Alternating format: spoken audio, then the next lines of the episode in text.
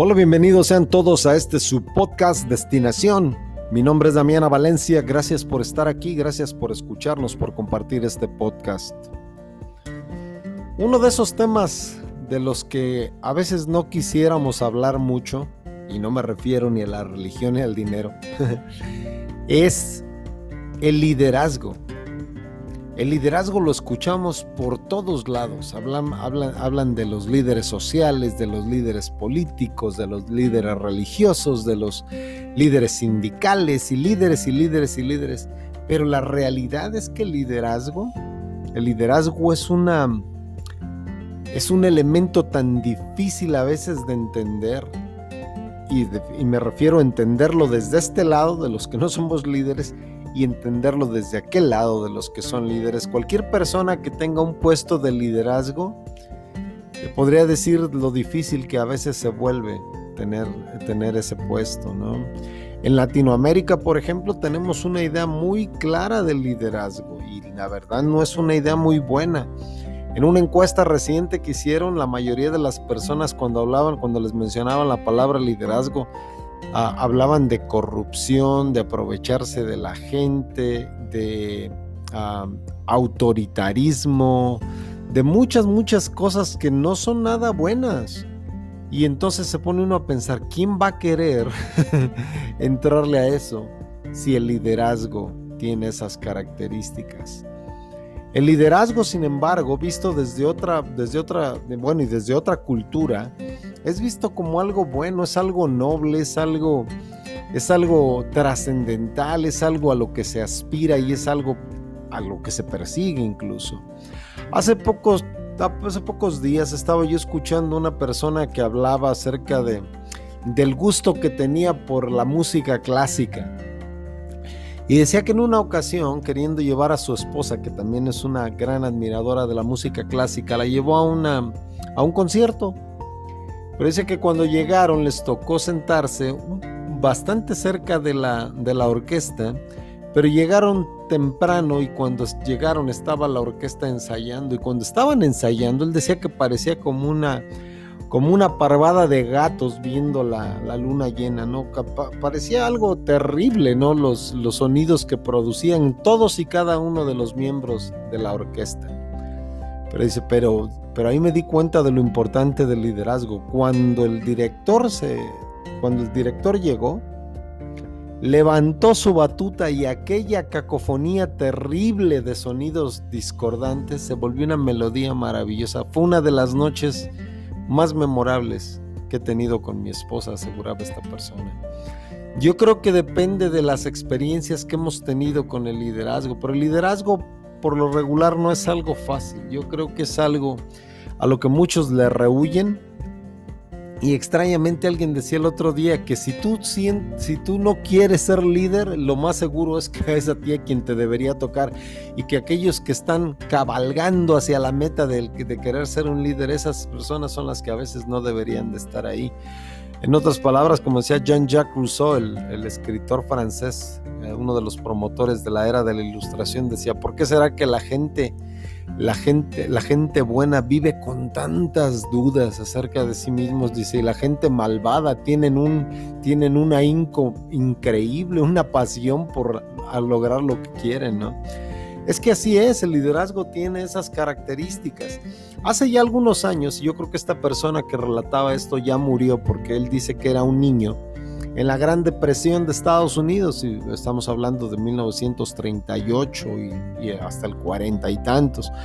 Entonces dice que, que, en un momento las cosas se ponían tan feas en su, en su casa, o sea, tenían, tenían tanta necesidad que su padre le dijo que no podía mantenerlo y entonces este niño hizo lo impensable, salió de la casa y empezó a viajar por todo el país y básicamente la forma en la que lo hacían es que se subían al tren, se subían al tren así como hemos visto en los últimos años a varios, a varios, a, a varios migrantes latinoamericanos subirse al tren de la bestia, a veces con un costo muy caro por pagar. Pero este muchacho dice que en esos años, en los años, al final de los años 30, se subió al tren y para su sorpresa había otros niños de su misma edad, incluso algunos más chicos y evidentemente otros más grandes, que habían tomado la terrible decisión también de subirse al tren y viajar por Estados Unidos para no ser una carga económica a su familia.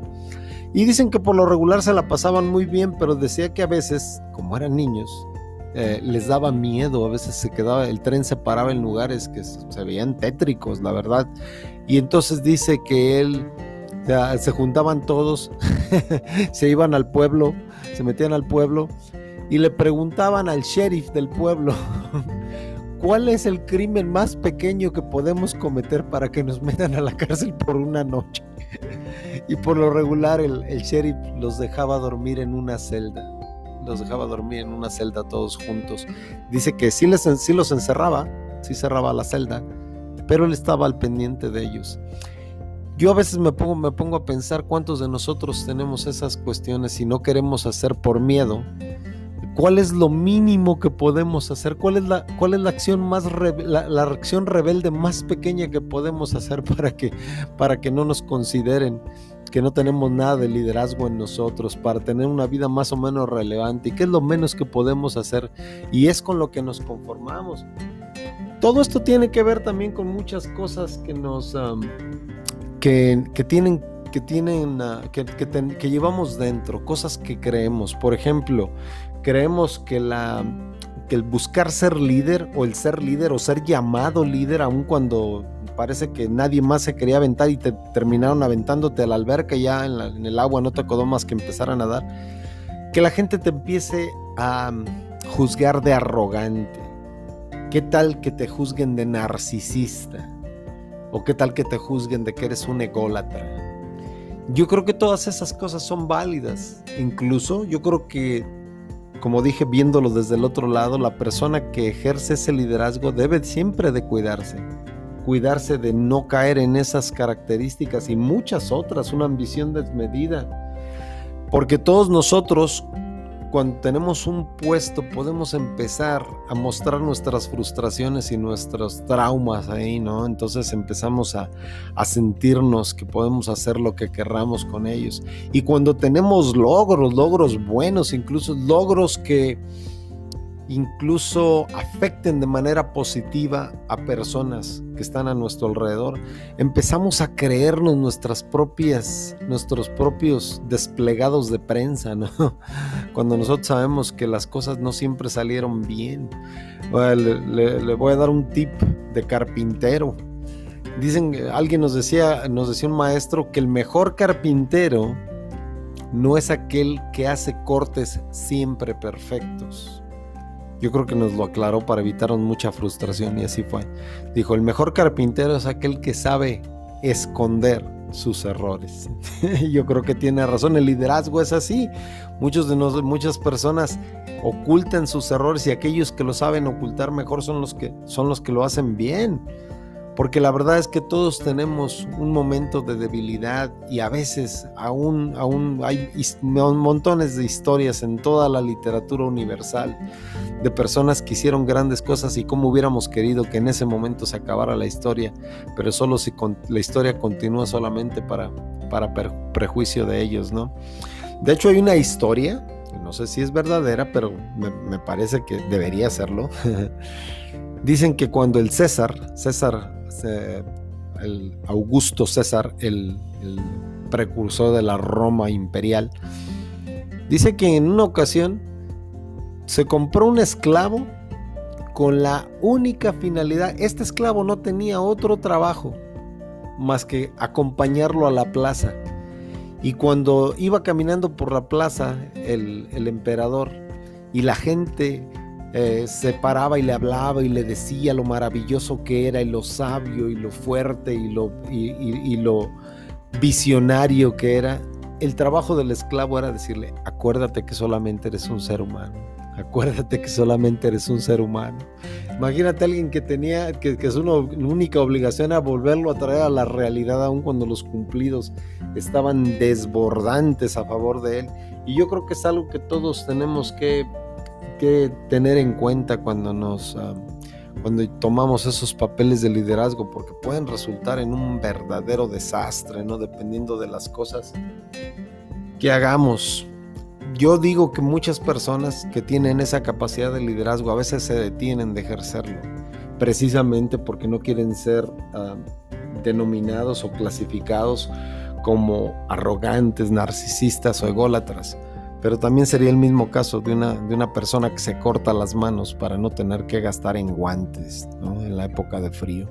Yo creo que todos nosotros tenemos algo que ofrecer y es en la medida en la que todos nosotros contribuimos que formamos, a veces de manera inconsciente, un sentido de liderazgo equilibrado, lleno de compasión y visionario y de bien para todas las personas. Así que dejemos de ver el, el, liderazgo con esos con esas uh, calificativos, o más bien dicho, con esas descalificaciones que le añadimos todos los días cuando pensamos en alguien y el, y el peor ejemplo de liderazgo se nos viene a la cabeza.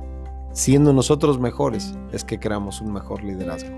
Gracias por estar en este su podcast Destinación. Mi nombre es Damiana Valencia. Gracias por estar aquí, por compartir este podcast, por escucharnos y por sugerirnos temas.